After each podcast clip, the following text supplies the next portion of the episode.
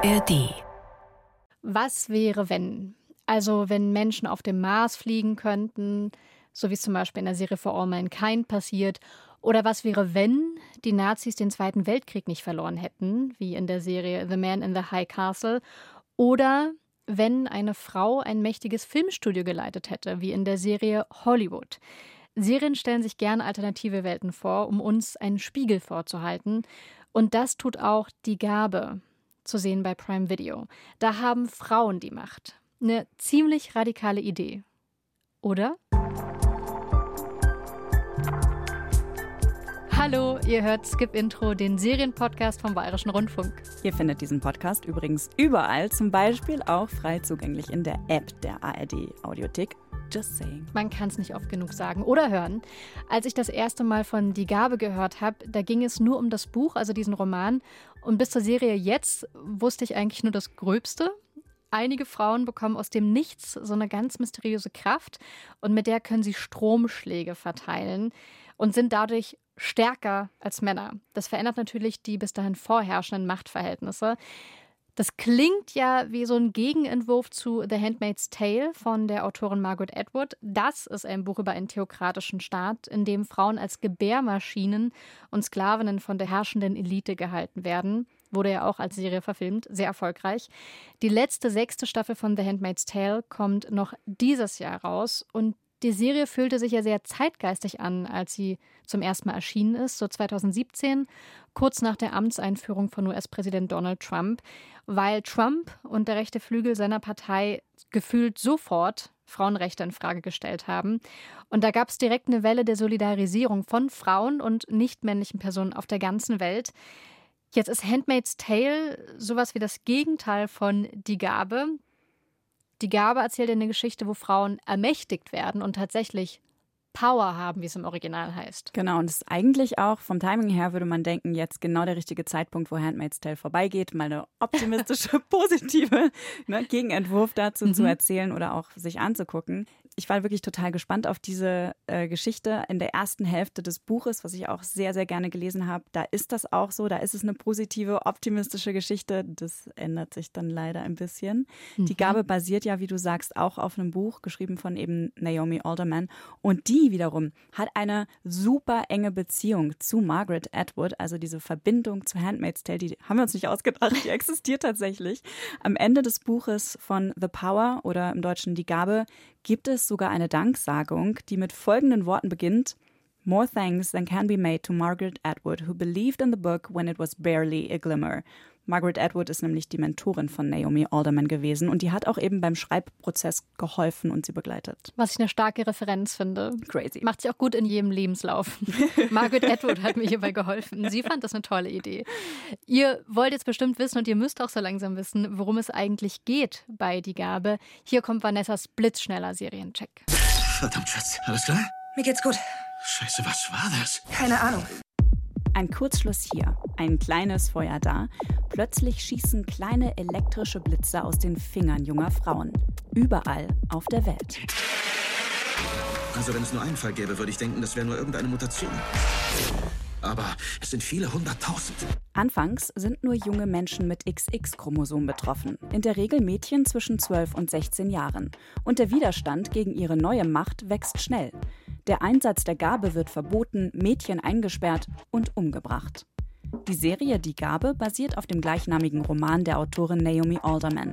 Sie untersucht in neun Folgen, wie sich Freundschaften, Familien, aber auch ganze Gesellschaften verändern, wenn sich das Machtgefüge zugunsten einer bisher benachteiligten Gruppe verschiebt.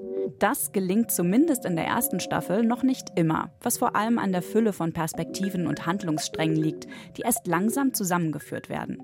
Wir folgen sechs Charakteren auf der ganzen Welt in ganz unterschiedlichen Situationen.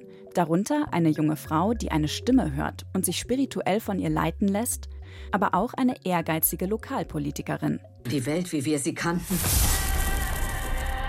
gibt es vielleicht nicht mehr. Die Gabe ist eine dystopische Fantasy-Serie über das Erwachsenwerden, die Selbstermächtigung junger Frauen und die Frage, ob Menschen wirklich anders mit Macht umgehen, nur weil sie zwei X-Chromosomen haben. Die erste, noch etwas holprig erzählte, aber durchaus spannende Staffel legt nahe, dass Macht in den falschen Händen missbraucht wird, ganz unabhängig vom Geschlecht.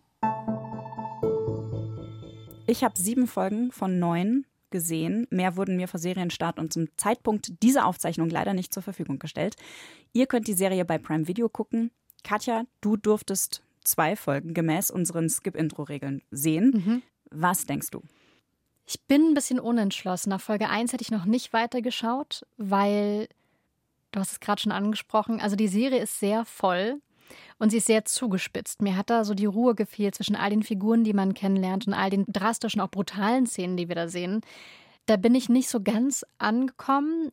Und am Ende von Folge 2 sind wir jetzt gerade mal so weit, dass klar ist, dass diese einzelnen mysteriösen Begebenheiten, dass die nicht mehr unter den Teppich gekehrt werden können. Dass klar werden wird, dass hier ist etwas Globales. Das sind keine kleinen Zufälle. Und das fand ich schon sehr interessant. Und ich hätte weitergeschaut, obwohl immer noch sehr viel parallel passiert. Mhm. Weswegen ich gleich wissen will, bleibt es so? Weil ich fand es ein bisschen anstrengend. Es ist sauer anstrengend und ja, leider bleibt das auch so. Also äh, das ist im Buch schon so angelegt, weil durch diese verschiedenen Figuren und diese Storylines die vielen Wirkungsräume von Macht beleuchtet werden. Also du hast einmal so einen spirituellen Raum, dann politisch, körperlich, aber auch in Liebesbeziehungen, in Freundschaften, in Familien und so weiter. Und das ist ganz schön viel auf einmal, gerade in der ersten Folge. Also ähm, ja da schwirrt einem echt der Kopf und man verliert so ein bisschen den Überblick, wer war, war das nochmal, wo habe ich die Person gesehen. Ich hätte auch manchmal gern die jungen Frauen noch näher kennengelernt, hätte mehr Zeit gehabt, mich zu erinnern, ach stimmt, wir sind in ihrer Geschichte mhm. ja an mhm. diesem Punkt. Ja. Während die Handlung passiert ist, musste mich daran erinnern, wo wir sie eigentlich zuletzt verlassen haben. Und das war das war wirklich ein bisschen anstrengend. Ja, das ist super anstrengend. Und ähm, vor allen Dingen ist es super viel auf einmal, weil wir ja auch in entscheidenden Momenten in deren Leben eintauchen. Also das ist ja dann nicht irgendwie so sachte eingeführt, sondern du bist auf einmal Bam in ja. dem Moment, wo diese Leute alle ihre Kraft entdecken oder auf einmal damit strugglen. Die frühstücken ja auch nicht einfach, sondern die, sind in die werden in Situationen geworfen, wo was ganz Drastisches passiert, weshalb sie diese Kräfte zum ersten Mal überhaupt entdecken. Und dann sind diese einzelnen Geschichten auch noch sehr unterschiedlich erzählt. Also die Tonalität ist ganz unterschiedlich. Zum Teil fühlen die sich auch genremäßig sehr unterschiedlich an. Du hast dann mal eine Story, die sich mehr nach Thriller anfühlt, eine mhm. Familiendramedy, äh, irgendwie so ein Gangster-Drama ist noch mit drin, eine Reisedoku, dann ganz viel Coming of Age. Eine Geschichte ist so ein bisschen eine Ausnahme davon, finde ich, und zwar die von der Bürgermeisterin Margaret Cleary Lopez und von ihrer Tochter Jocelyn. Die hat auch noch einen Mann, der kommt auch vor, der ist in der Pharmaindustrie als Arzt tätig und forscht eben an diesem Phänomen.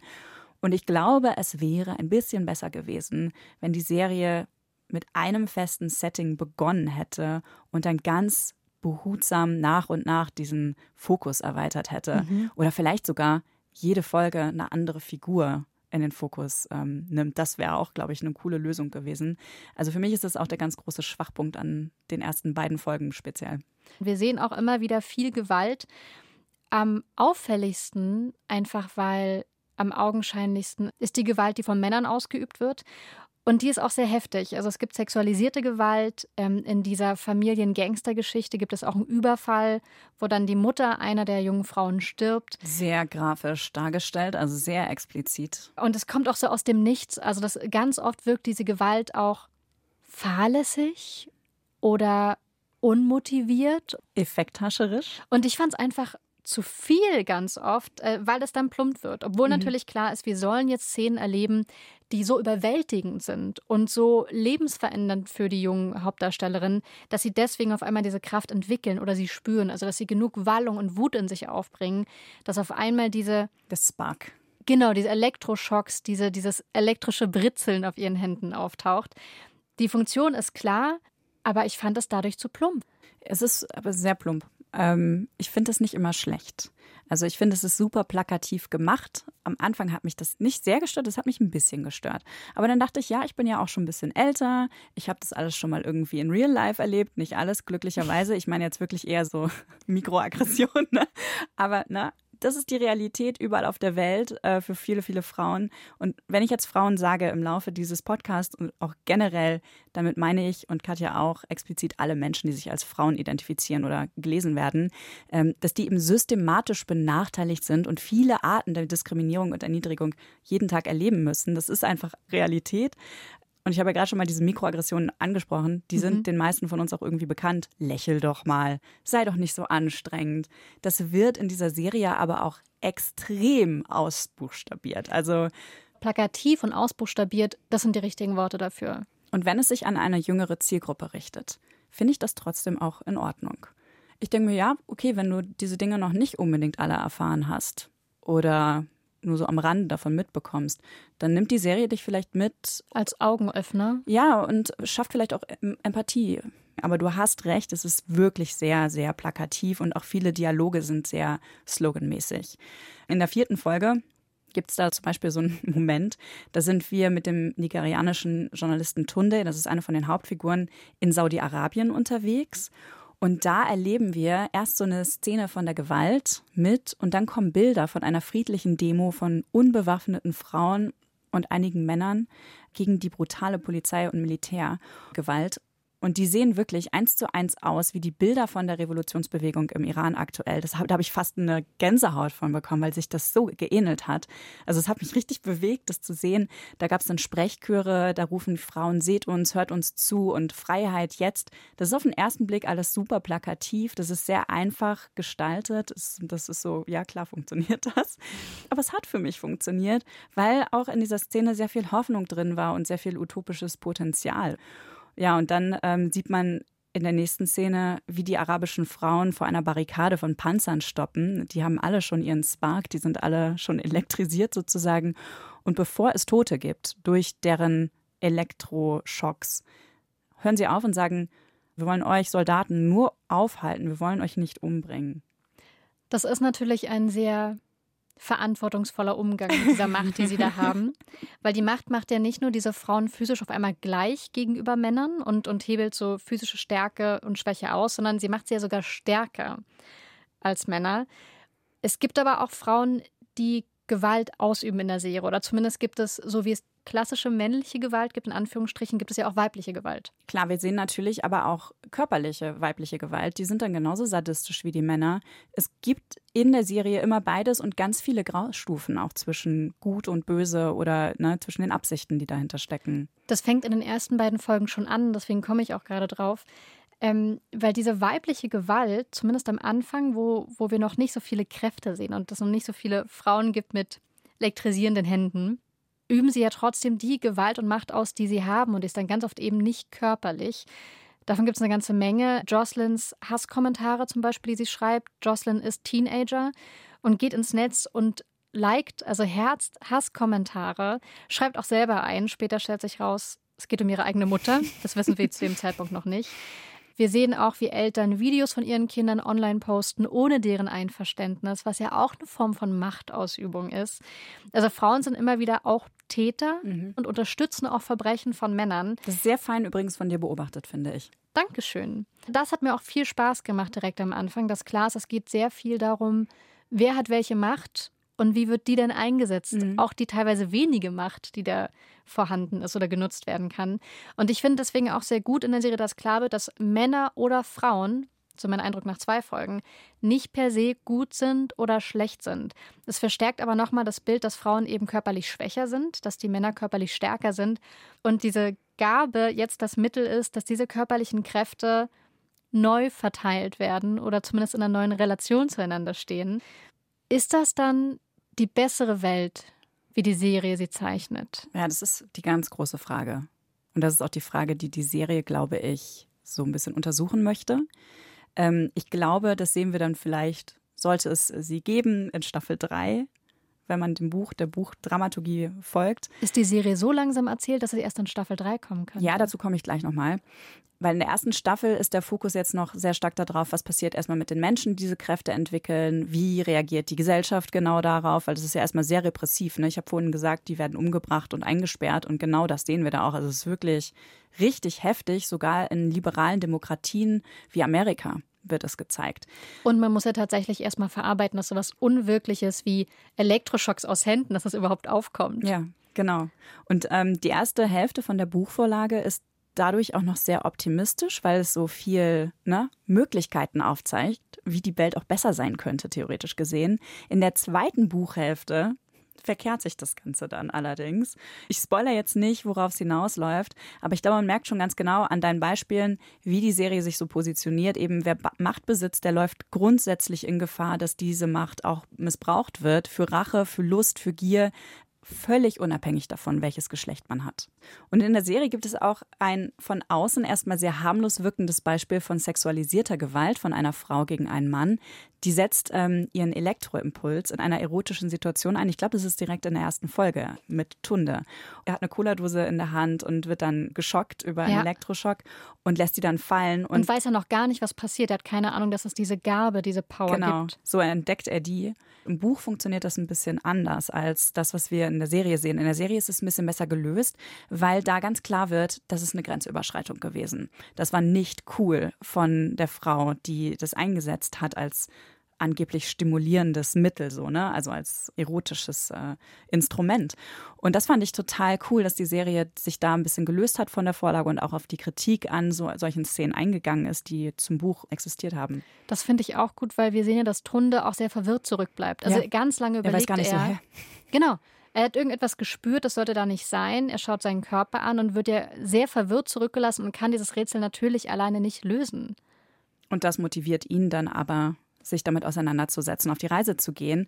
Und er hat, glaube ich, auch noch so ein bisschen im Kopf, hey, eine Welt, in der Frauen an der Macht wären, es könnte eine bessere Welt sein, vielleicht eine friedlichere Welt. Und er wird dann eben zu so einem Dokumentar dieses Wandels mit der Kamera. Dieser Spruch, den habt ihr sicherlich auch schon alle mal gehört. Ähm, mir ist der auf jeden Fall immer wieder eingefallen, als ich diese Serie geguckt habe und auch als ich den, das Buch gelesen habe der Spruch, Weltkriege wurden schließlich alle von Männern gestartet und so. Das ist eine uralte Annahme, dass Frauen von Natur aus irgendwie friedliebender seien und sanfter. Und darauf basiert eben auch dieser Mythos vom Matriarchat. Das sagt auch die Wiener Völkerkundlerin Isabella André. Äh, es wird da wirklich so stark einfach so auf Körperlichkeit und Weiblichkeit und so Rückbezug genommen. Es ist eben immer so über die Natur und den Geschlechtscharakter, den die Frau haben soll. Und das ist eigentlich etwas eher Reaktionäres, eine Idee des 18. Jahrhunderts. Die taucht hier immer wieder auf und feiert gewissermaßen Urstände.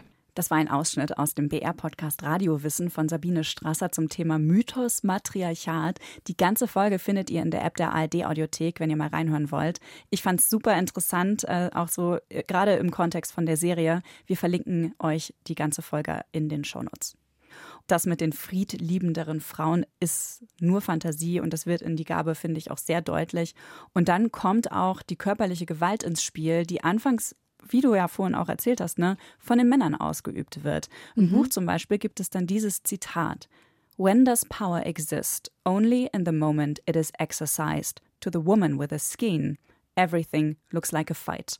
Übersetzt auf Deutsch ungefähr. Macht existiert nur, wenn man sie nutzt, und für Frauen mit dem Strang wirkt alles wie ein Kampf. Der Strang ist übrigens das Organ, von dem diese Elektroimpulse ausgehen.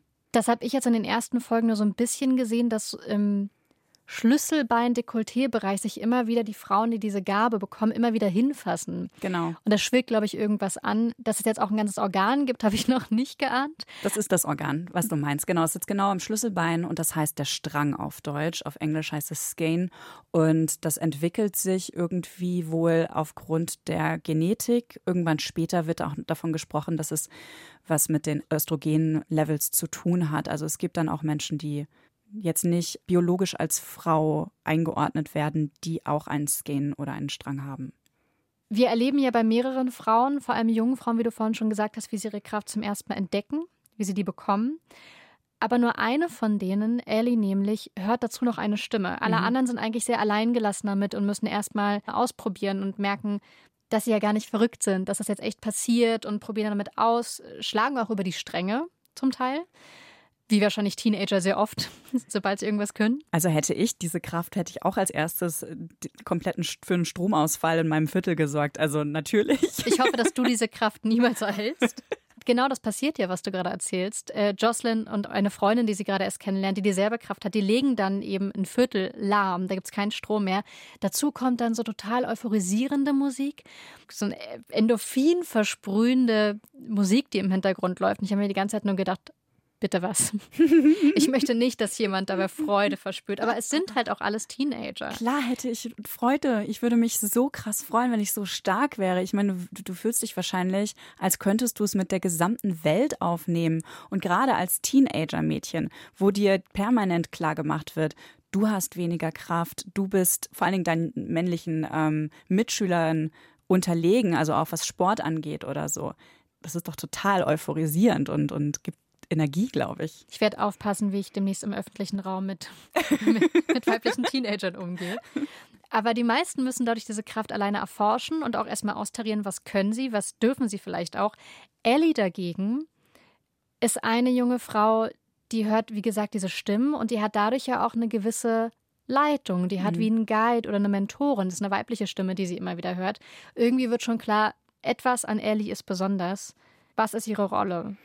Ellie wird sowas wie die spirituelle Führerin. Meistens gehen ja bei solchen gesellschaftlichen Wandelprozessen auch ein Wandel von religiösen Ideen mit einher. Also zum Beispiel, wenn man an die Entstehung des Christentums denkt oder so, ne? Und Ellie hört eben eine Stimme, die sie nicht hinterfragt, die sie eben anleitet in der Nutzung von ihrer Macht, also die ihr wirklich auch erklärt, was sie zu tun hat. Mhm. Und die dann auch sehr schnell eine viel bessere Kontrolle über ihre Macht, äh, ihre Gabe hat als ähm, die meisten anderen um sie herum. Natürlich könnte die Stimme genauso gut ein Zeichen einer Psychose sein. Ich wollte gerade fragen, ob man jemals erfährt, wo die herkommt. Wir wissen das nicht. Wir werden das auch nicht erfahren. Ellie bringt sie aber sofort in den Zusammenhang mit ihrem Glauben, mit ihrem christlichen Glauben und auch ihren sehr, sehr traumatischen Erlebnissen im Umgang mit Männern und ähm, prinzipiell, dass sie von Menschen einfach sehr oft enttäuscht und alleingelassen wurde. Und sie sucht eben nach einer Community, von der sie akzeptiert wird und findet die in einem Kloster, wo sie unterkommt. Und ähm, Ellie nennt sich dann irgendwann Eve, Mother Eve. Das ist natürlich dann so eine Anspielung auf den Mythos des Matriarchats als Ursprungszustand von der menschlichen Zivilisation. Das gibt so im, im Wicca beispielsweise. Mhm. Eve betet dann einen weiblichen Muttergott an, also Gott ist für sie weiblich. Und äh, dann beginnt sie auch die Bibel umzudeuten und auch umzuschreiben. Also super interessant. Und dazu gibt es auch einen sehr interessanten Artikel von der Anglistin Simone Broders, den habe ich euch auch in den Show Notes verlinkt. Sehr spannend, weil da über diese verschiedenen Machträume auch nochmal gesprochen wird, die eben entstehen über die Gabe in dem Buch.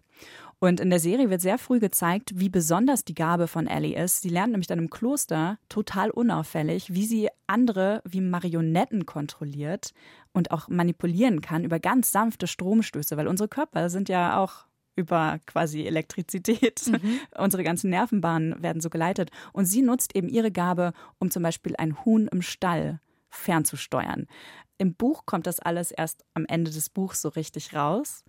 Und das fand ich sehr cool an der Serie, weil ich ihrer Figur sehr viel näher gekommen bin, weil ich sie besser verstanden habe, weil ich mehr über sie erfahren habe als im Buch.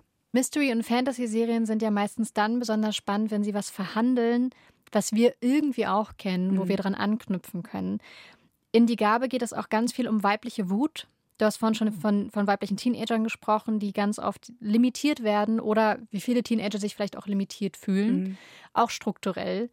Und dann geht es auch um Wut, die dadurch nicht rausgelassen werden kann, die sich so aufstaut und die kein richtiges Ventil findet. Nicht nur bei den Teenagern, sondern auch bei der Lokalpolitikerin, die du vorhin schon angesprochen hast, gespielt von Toni Collette, die sich auch in einem Umfeld von männlicher Macht, vor allem weil ihre meisten Kollegen sind männlich, in diesem Umfeld bewegt und dann auch nur ganz in Maßen da mal ausbrechen kann, weil sie das Gefühl hat oder tatsächlich eine Etikette vorherrscht, mhm. an die mhm. sie sich halten muss. Sie muss zum Beispiel immer hohe Schuhe tragen und das ist äh, so voll ihr Painpoint. sie würde lieber Turnschuhe oder Boots anziehen, aber das geht leider nicht. Ist diese weibliche Wut, die in der Serie zumindest in den ersten Folgen wie so ein realistischeres Leitmotiv wirkt, ist die auch so ein großes Thema im Buch? Mm, es ist mir jedenfalls nicht so offensichtlich aufgefallen weil es hier schon wirklich sehr klar wird, finde ich, ne? weil diese Wut äh, von diesen erniedrigten, unterdrückten Menschen auf, naja, individuell, aber auch gesellschaftlich gesehen, es schlägt ja da in der Serie sehr schnell um, auch ins Negative, wenn es dann so um individuelle Kränkungen gibt. Da ist dann nicht mehr viel mit friedliebende Frauen. Aber um Wut selber geht es jetzt nicht so sehr. Mhm. Die Wut entlädt sich aber natürlich sehr spürbar durch diese Elektroschocks. Das ist ein tatsächliches Entladen. Das finde ich total schön. Auch ja sehr visuell. Und es ist auch total spannend, weil es gibt eine Figur, die das sehr, sehr deutlich nach außen hin trägt, die sich nicht so viel schert um Etikette, um Weiblichkeitsregeln und so weiter. Das ist für mich die Figur Roxy. Roxy Monk äh, ist die Tochter von einem britischen Gangster. Du hast vorhin erwähnt, dass ihre Mutter auf brutale Weise umgebracht wird vor ihren Augen. Ihr Vater verleugnet sie, hat noch eine zweite Familie. Und sie will sich unbedingt beweisen, sie will unbedingt Teil von diesem Syndikat ihres Vaters sein. Sie will äh, dazugehören, sie will, hat auch eine unglaubliche Kraft. Und bei ihr, ja, also sie schafft das dann dadurch auch. Also sie wird auch sehr aggressiv gegenüber Männern irgendwann. Alles, was sie erlebt hat, wendet sie sofort wieder ins Gegenteil zurück. Und was an ihrer Figur interessant ist, dass sie ihrer Kraft irgendwann beraubt wird. Auf eine sehr brutale Art und Weise. Das geht. Ja, das sehen wir nicht in der ersten Staffel, das wird aber passieren und deswegen ist die Figur wirklich super spannend. Und ich fand auch, dass sie eine der sympathischsten Figuren ist, jetzt hier auch in der ersten Staffel, die wir gesehen haben. Also mich hat sie auf jeden Fall sehr angesprochen, weil sie so brüsk ist. Ich finde es total interessant. Ich finde es schwierig, irgendeine der Figuren sympathisch zu finden, weil ich die alle schon kennenlerne auf so einem Aufregungslevel mhm. von 98 von 100. Es wird zwar immer durch Szenen erklärt, was sie wütend macht, aber ich habe nicht das Gefühl, dass ich eigentlich die Personen kennenlerne, sondern ich lerne die in solchen Extremsituationen kennen, dass ich da, glaube ich, gar keine, zumindest in den ersten beiden Folgen, gar keine richtige Bindung zu denen aufgebaut habe. Und das ja. ist mir auch gerade erst aufgefallen. Ja, sehr interessant, ja. Ist so.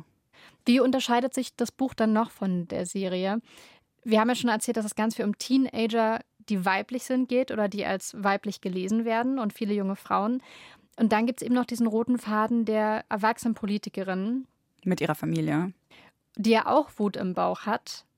Und die wiederum so langsam auf all diese ungewöhnlichen Vorkommen mal reagieren muss. Es gibt Videos von Frauen, aus deren Händen diese Elektroschocks kommen. Stromausfälle sind das kleinste Übel. Am Ende der Folge 2 gibt es einen Flugzeugabsturz, mhm. bei dem wir davon ausgehen können, dass der auch irgendetwas mit dieser Gabe zu tun hat da habe ich mich auch irgendwann gefragt, welche Altersgruppe eigentlich im Mittelpunkt steht. Toni Collette, mit ihrer Figur konnte ich fast am meisten anfangen, vielleicht weil ich die so gemäßigt auch kennenlerne. Viele der Hauptfiguren sind aber Teenagerinnen mhm. und die haben ja auch alles in ihren Händen. Ja, also das ist wirklich ganz anders als im Buch. Schon dadurch, dass eben die Figuren einen Großteil des Buches über keine Teenager mehr sind, sondern eigentlich nur die ersten paar Seiten. Und dadurch ist auch im Buch die Tonalität total anders als in der Serie jetzt. Ähm, was wir in der Serie sehen, das ist grob die Handlung vom ersten Viertel, maximal erstes Drittel vom Buch. Mhm. Ähm, da wurden einige Sachen zusammengefasst, ein paar Sachen wurden aus dem späteren Teil, so Rückblicke wurden vorgezogen, in die quasi Erzählgegenwart geholt. Und ähm, dann wurden auch manche Sachen erweitert, wodurch wir die Figuren ein bisschen besser kennenlernen können, als wir das im Buch tun, was ich wirklich gut finde. Und ähm, der Anfang der Gabe beansprucht im Buch nur ungefähr 60 Seiten. Also da ist nicht viel, da wird auch nicht viel ausgeführt. Dann gibt es einen Zeitsprung. Über zehn Jahre gibt es mehrere Zeitsprünge. Und in, die, in ganz kurzen Vignetten, in so Ausschnitten, tauchen wir dann immer wieder in kurze Momente von diesen sechs Hauptfiguren ein. Also da gehen wir sehr schnell durch die Zeit. Wir bleiben nicht so lange bei denen wie jetzt in der Serie. Wir haben jetzt ja acht Stunden mit den Figuren als Teenager verbracht. Im Buch habe ich das vielleicht vielleicht zweieinhalb Stunden getan, maximal. Ist das Buch dann so eine gesellschaftliche Entwicklung im Zeitraffer? Mhm, genau, genau. Und die Serie ist eher so angelegt, dass wir noch mindestens ein, zwei Staffeln davon sehen werden. Was mir jetzt immer noch nicht ganz klar ist, es ist ja immer von Frauen die Rede in der Serie, also dass Frauen diese Gabe haben, dass Frauen diese Power erhalten. Aber nicht alle, die sich als Frau identifizieren oder als Frau identifiziert werden, haben ja jetzt zwei X-Chromosome. Ja. Und die Handlung ist schon sehr gesellschaftskritisch. Was ist da mit Transpersonen oder auch intersexuellen Personen oder genderqueeren Menschen? Werden die dann auch in dieser großen Gesellschaftskritik irgendwie berücksichtigt? Ja, das ist eine super gute und auch sehr, sehr komplexe Frage, weil dort schon sehr stark auf zwei von der Gesellschaft akzeptierte Geschlechtsidentitäten basierend auf genetischen Markern äh, das Ganze reduziert wird. Aber das Buch ist sich dessen bewusst und auch die Autorin selbst. Es gibt queere, homosexuelle Nebencharaktere. Es gibt auch einen Teenager, der sich als männlich identifiziert und intersex ist. Der kommt auch in dieser ersten Staffel vor. Das fand ich toll, aber für mich gefühlt zu spät. Ähm, der kommt auch, ja, auch im Buch vor. Da hätte ich wirklich sehr gern mehr gesehen, weil dieser Fall alleine ja dieses Gedankenexperiment männlich-weiblich schon stark ins Wanken bringt. Ne? Und auch, weil du ja vorhin schon zusammengefasst hast, Frauen als solches werden ja als unterdrückte Gruppe in diesem Experiment gesehen, die jetzt mehr Macht hat. Und man kann ja auch diese Gruppe viel, viel weiter unterteilen. Mhm. Und es gibt ja dann auch wieder Verhältnisse von Macht, von Privilegien und dann auf einmal ganz viele Abstufungen. Das macht es natürlich auch extrem kompliziert. Ja. Das ist total interessant und ähm, ich finde, das wird auch ganz gut sichtbar da drin, dass es eben genau dieses binäre Unterteilen in zwei, statt es als Spektrum zu sehen, auch als Machtspektrum, wie bekloppt das ist, das sieht man in die Gabe ganz gut. Und auch dieses dass einige mehr Macht haben als andere. Einige Frauen können in der Serie mit ihrer Macht umgehen. Andere wie Jocelyn beispielsweise strugglen total und können ihre Macht nicht kontrollieren, ihre Gabe. Oder mal funktioniert sie mal nicht. Da gibt es ganz große Unterschiede. Oder es gibt auch Frauen wie eine Nonne, die trans ist und die in dieser Gabe etwas Göttliches sieht, sie selbst aber nicht bekommen kann. Also es sind, es werden ganz unterschiedliche Perspektiven gezeigt. Ich finde aber, es wird nicht allen gerecht und gerade in diesem Kontext hätte ich mir noch ein bisschen mehr davon gewünscht. Ich bin nach den zwei Folgen, die ich jetzt gesehen habe, mit dem diffusen Gefühl zurückgeblieben, dass da wirklich sehr viel passiert in der Serie Die Gabe. Und ich kann deswegen auch nicht so ganz abschätzen, ob die Serie in dieser Unruhe, wie ich das empfinde, mit den ganzen Handlungen auch der ganzen Geschichte die Tiefe verleihen kann, die ich gerne hätte mhm. und die ich mhm. jetzt auch reinlese, wenn ich mit dir darüber spreche. Sind das berechtigte Zweifel oder was wäre dein Fazit? Das sind absolut berechtigte Zweifel. Ich persönlich fand es nicht so schlimm, aber es ist überfordernd. Vielleicht solltest du lieber das Buch lesen. Finde ich eine gute Idee. Wirklich, lies mal das Buch und sag mir dann nochmal, was du davon hältst, weil meine ganz große Kritik oder meine größte und vielleicht auch einzige Kritik an der Serie ist, dass die Serie auf ein ganz entscheidendes Merkmal oder Element aus dem Buch verzichtet, das für mich aber die Stärke von dem Buch ausmacht mhm. und auch von dieser Allegorie, die da eben erzählt wird. Jetzt wird es kurz ein bisschen meta und ein bisschen komplex, sorry. Das Buch wird nämlich von zwei Briefwechseln eingerahmt zwischen dem fiktionalen Autor des Buches The Power, so heißt das im Buch. The Power heißt ein Buch The Power. Ja? Okay. Verstehst du? Buch im Buch. Dieser Autor heißt Neil Adam Arman Neil Adam Arman ist natürlich ein Anagramm von Naomi Alderman. Natürlich. Dieser Neil schreibt seiner Mentorin, eine Schriftstellerin mit dem Namen Naomi, einen Brief und dann gibt es einen Briefwechsel am Anfang und am Ende von dem Roman. Mhm. Zwischen diesen Briefwechseln gibt es das Manuskript des Buches The Power, was wir als Serie quasi sehen in der Serie. Und ja? was wir als Buch dann auch was wir als lesen. Buch dann auch lesen. Aber eingerahmt eben von diesem Briefwechsel. Mhm. Und dieses Buch soll eine Art historische Quellenarbeit sein, als Roman erzählt. Was gibt es ja als New Historic ähm, ne, ähm, Aufarbeitung von historischen Ereignissen, gibt es öfter mal. Und ähm, Neil beschreibt darin, wie eine vergangene Gesellschaft innerhalb von zehn Jahren kollabiert ist bis zu einem Zusammenbruch, der im, im, Buch eben die Verheerung genannt wird. Und diese Verheerung ist quasi der Ursprung der Gesellschaft, in der der fiktionale Autor Neil und seine Mentorin Naomi leben. Eine Welt, in der Männer nicht regieren, sondern für die Hausarbeit zuständig sind. Quasi so eine Umkehrung unserer realen Verhältnisse. Mhm. Und hier nochmal ein tolles Zitat, das erklärt, aus welcher Weltsicht The Power von Neil geschrieben wurde. Neil geht nämlich davon aus, that a world run by men would be more kind, more gentle, more loving, and naturally nurturing. Men have evolved to be strong worker homestead keepers, while women, with babies to protect from harm, have had to become aggressive and violent. Er geht davon aus, dass eine Welt, die von Männern regiert wäre, viel sanfter, viel liebevoller, viel freundlicher wäre und auch natürlicherweise fürsorglicher, während die Frauen mit den Kindern, die sie eben beschützen müssen, die mussten aggressiver und gewalttätiger werden.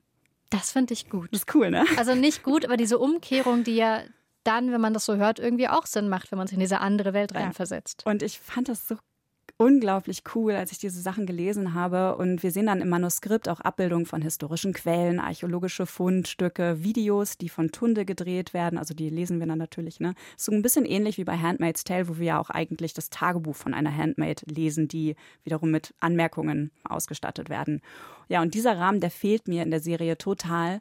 Der wird auch bisher nicht irgendwie auf eine andere Art und Weise eingebracht. Für mich ist das super schade. Wir müssen uns das jetzt selber zusammenreimen ja, dieser Rahmen, der macht das Buch für mich so intelligent und auch so lesenswert, weil wir selber auch angehalten werden, unsere eigenen Annahmen und Interpretationen von dem Buch oder von der Serie zu hinterfragen. Aber auch wenn ich finde, dass die Serie dem Buch jetzt nicht das Wasser reichen kann Und ich habe auch ein paar Probleme mit der Dramaturgie und mit der Struktur der Serie, so wie du auch. Ich habe trotzdem total Bock, noch mehr in die Welt von Die Gabe oder The Power einzutauchen. Und ich hoffe sehr, dass sie die Serie nutzen, um dann noch so ein paar mehr Aspekte ein bisschen breiter irgendwie zu erklären oder zu beleuchten. Zum Beispiel, was ist eigentlich mit Leuten, die mit der Gabe Kunst machen? Man könnte ja auch Kunst damit machen, ist mir irgendwann aufgefallen. Das finde ich eine sehr gute Idee. Oder auch die Frage, was ist mit den Transmenschen, die plötzlich die Gabe haben und dann vielleicht ihre Identität in Frage gestellt sehen oder ständig gemisgendert werden oder so, ne? Das würde ich gerne, gerne noch mehr sehen. Und jetzt hast du noch einen Tipp offen zum Schluss. Ich nehme mal an, dass das jetzt nicht The Handmaid's Tale ist. Nein, aber der Tipp, den ich abgeben werde, den äh, möchte ich schon lange, lange geben. Hat bisher noch nicht so richtig gepasst. Heißt Misfits. Das ist eine britische Coming-of-Age-Dramedy, die kam Ende der Nullerjahre raus. Ich glaube, 2009 wurde die zum ersten Mal gesendet. Und da geht es auch um eine Gabe oder eine Kraft, die auf einmal am Anfang eine Clique von Jugendlichen erhält. Es gibt ein Unwetter, es donnert, es blitzt und danach haben die jeweils eine Kraft. Und diese Kraft ist aber nicht die gleiche wie bei Die Gabe oder The Power, sondern die haben eine, die irgendwie mit deren Charakter zu tun hat. Also der eine, der sehr zurückgezogen ist, vielleicht auch ein bisschen creepy und sehr schüchtern, der wird unsichtbar. Und es gibt sogar eine Figur in der Gruppe, die hat keine. Wird am Ende der ersten Staffel gelöst. Eigentlich hat Anfang der zweiten Charakter. Staffel. Doch sogar einen sehr anstrengenden. Ich erkläre nämlich gleich, wer den spielt, dann macht das alles total viel Sinn. Und auch die müssen damit lernen, irgendwie umzugehen, diese Kräfte zu verstehen, die kontrollieren zu können, weil die natürlich auch außer Kontrolle geraten können und dann sehr viel Unheil stiften. Und es sind Teenager. Klassiker. Was sollen die schon mit Kräften? Stück für Stück wird auch klar, dass das nicht die einzigen sind, die jetzt neue Kräfte erhalten haben. Und dafür, dass der Humor nicht zu kurz kommt, dafür sorgt, und das ist dieser anstrengende Charakter, Robert Sheehan, den kennt ihr auch aus The Umbrella Academy zum Beispiel. Der spielt am erfolgreichsten diese sehr spleenigen Charaktere, die schnell reden und quirky sind und ein bisschen anders denken und total witzig, aber gleichzeitig möchte ich mit denen im echten Leben nichts zu tun haben, weil sie wahnsinnig nervig sind. Und dann gibt es noch ein Gesicht, was ihr sehr schnell erkennen werdet, weil diese Person nach The Misfits, das ist ja schon eine ältere Serie, unter anderem bei Game of Thrones mitgespielt hat, nämlich Ewan Wien. Oh, den liebe ich. Der das ist cool. Das ist der, der sich unsichtbar machen kann. Ah, cool. Also er hat eine äh, recht interessante, recht schwierige Rolle auch in dieser Serie. Misfits könnt ihr aktuell unter anderem ansehen bei Prime Video und Apple TV und ich würde es euch sehr empfehlen. Es ist eine Serie, wo man ab einer Staffel dann auch merkt, ja, okay. Jetzt reizt auch. Ja, sie wurde einfach zu lang weitergeführt. Aber sie ist mindestens zwei Staffeln lang ein sehr, sehr großer Spaß. Wenn ihr mehr über das Matriarchat wissen wollt und ob es das in der Geschichte der Menschheit schon mal gegeben haben könnte, dann hört doch mal in die Folge Mythos Matriarchat rein vom Podcast Radiowissen. Daraus hat Vanessa vorhin schon einen Ausschnitt gespielt und da gibt es einen sehr ernüchternden Reality-Check zum Thema. Ja. Findet ihr in der App der ARD Audiothek. Link ist in den Shownotes beziehungsweise auch in der Beschreibung dieser Folge. Und wir würden uns sehr freuen, wenn ihr diese Skip-Intro-Folge an einen Buch- oder Serienfan weiterleitet. Ihr wisst schon, Sharing is Caring. Nächste Woche hört ihr hier eine Kurzkritik mit einem Interview zur neuen Cringe-Comedy-Serie Intimate auf Join Plus, gemacht von der Produktionsfirma Kleine Brüder. Das sind ja die, die auch die Discounter gemacht haben. Mit Max Mattes Harder habe ich über Intimate gesprochen und den Humor der Serie. Das Vorbild, kleiner Vorgeschmack, ist die Serie Jerks und Christian Ulm spielt auch mit, ganz kurz bei Intimate. Hört ihr in der nächsten Folge. Bis dahin, Fortsetzung folgt. Skip Intro ist eine Produktion vom Bayerischen Rundfunk mit Katja Engelhardt und Vanessa Schneider. Redaktion Markus Eicher. Produktion Johanna Gutzig. Sounddesign Christoph Brandner und Enno Rangnick.